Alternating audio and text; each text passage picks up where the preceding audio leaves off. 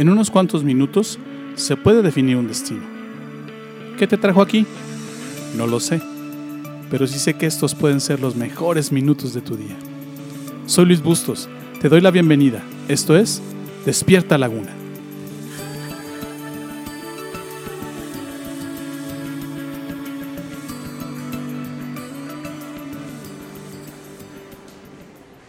Cuando Dios está ausente de tu vida, se olvida de ti, está enojado contigo, te abandonó a tu suerte, por experiencia propia sé que esos días son como ese sábado previo al domingo de resurrección de Jesús.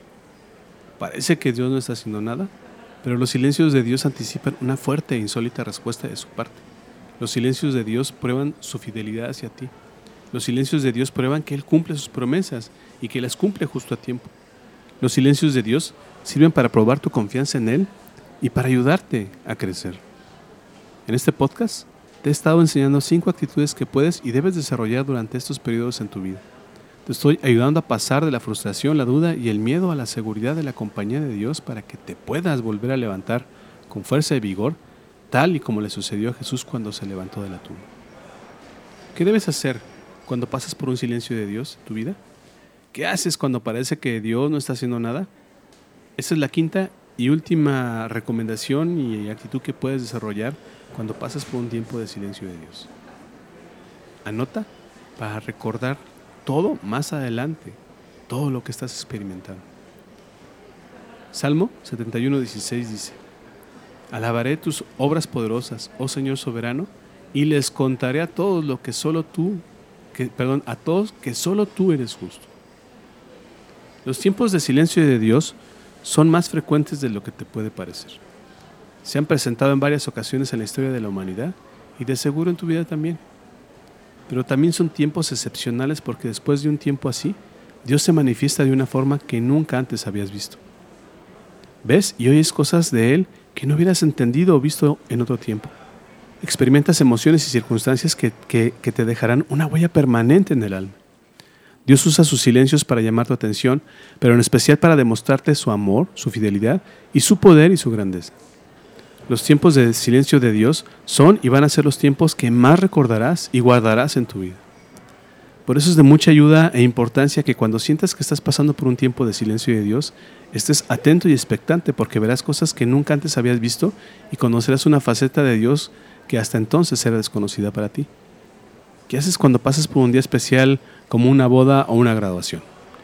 Haces fiesta y tomas muchas fotografías. ¿Lo quieres recordar? Lo mismo debes hacer con los tiempos de silencio de Dios. Haz una, haz una memoria de lo que te está pasando para que después la puedas recordar y contar a otros. Escríbela, guárdala, grábala. Hace muchos años, yo pasé por un tiempo de silencio de Dios. Recién había terminado de estudiar mi carrera de ingeniería y estaba buscando trabajo como todos los que terminan de estudiar, tenía mucha ilusión de poder encontrar un buen empleo, pero las puertas se me cerraban. Tomé la decisión de salir de la ciudad donde vivía e irme a buscar mejor suerte a una más grande. Calculé que tal vez ahí pudiera tener más oportunidades. Después de varios meses sin resultados, lejos de la gente que amaba, mal comiendo, pasando carencias, mi ánimo estaba en la última rayita. Me parecía que Dios no me escuchaba y estaba por abandonar mi aventura durante ese tiempo de espera, sin, de espera, sin saberlo. Desarrollé todas las actitudes que en estos podcasts te he estado describiendo. Tuve la oportunidad de profundizar en mi relación con el Señor y aprender a aferrarme a sus promesas. Fue un tiempo devocional diario en oración con Él y con su palabra.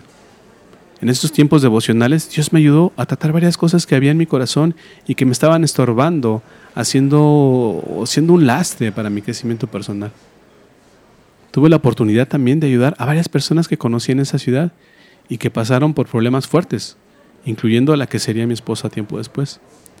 Y aprendí a hacer una memoria escrita de lo que estaba viviendo y en especial lo que Dios estuvo haciendo mientras, mientras callaba. Cuando estuve listo, Dios llegó en el momento justo y más adecuado. A través de algunas de esas personas que ayudé, llegó una excelente oportunidad de trabajo, un trabajo que me dio la oportunidad de tener un excelente oficio que he desempeñado durante más de 25 años. Un trabajo que llegó justo a tiempo y a mi propia medida de capacidades y habilidades. Un trabajo que me ayudó a desarrollar una carrera profesional que a su vez me ayudó a caminar en la vida y, eh, y poder casarme y mantener una hermosa familia. Y lo más espectacular, un trabajo en una ciudad fuera de mi ciudad de, de residencia que me, que me estaba regresando a mi ciudad de residencia. Es decir, me contrataron fuera de mi ciudad para trabajar en mi propia ciudad.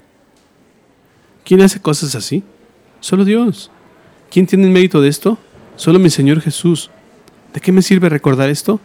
De mucho, pues cuando he pasado por tiempos difíciles, mi fe y esperanza no fallan, pues sé con total certeza que Dios estará conmigo y que me va a ayudar. Sé que su silencio anticipa un temblor de tierra que moverá la piedra de esa la piedra que está enfrente y podré salir de mi tumba. Mi confianza está en él hoy. Y aunque no lo vea, no lo escuche o no lo sienta, él está vivo y pronto, en el momento que él ya ha decidido y que es el más adecuado, hará tronar su voz y las cosas se ordenarán bajo su voluntad.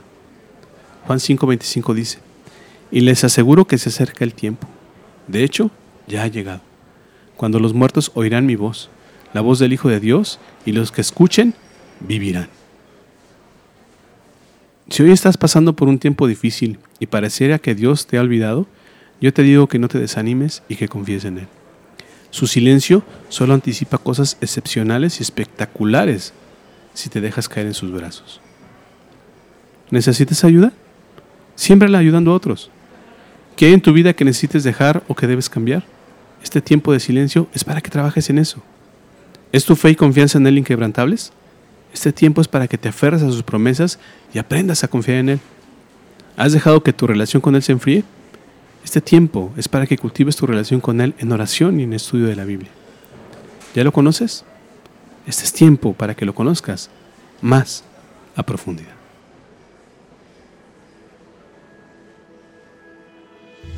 Gracias por tomarte el tiempo de escuchar esta emisión. Yo no creo que estés aquí por casualidad. Creo firmemente que Dios está usando mis palabras para hablarte hoy. Solo quiero darte un último mensaje de parte de Dios.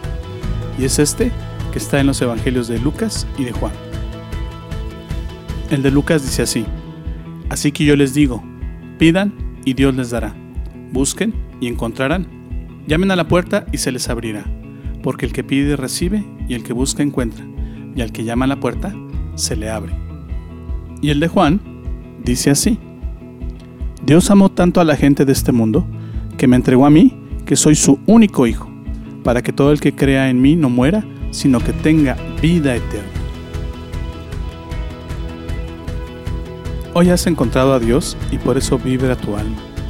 ¿Estás empezando a creer en Dios y en Jesús? ¿Te gustaría saber más sobre esto? ¿Te gustaría platicar sobre cómo encontrar más de Dios? Entonces, te invito a que me mandes un correo a la siguiente dirección de correo electrónico. Ill.despiertalaguna.gmail.com Escríbeme, me encantaría conocer tu historia.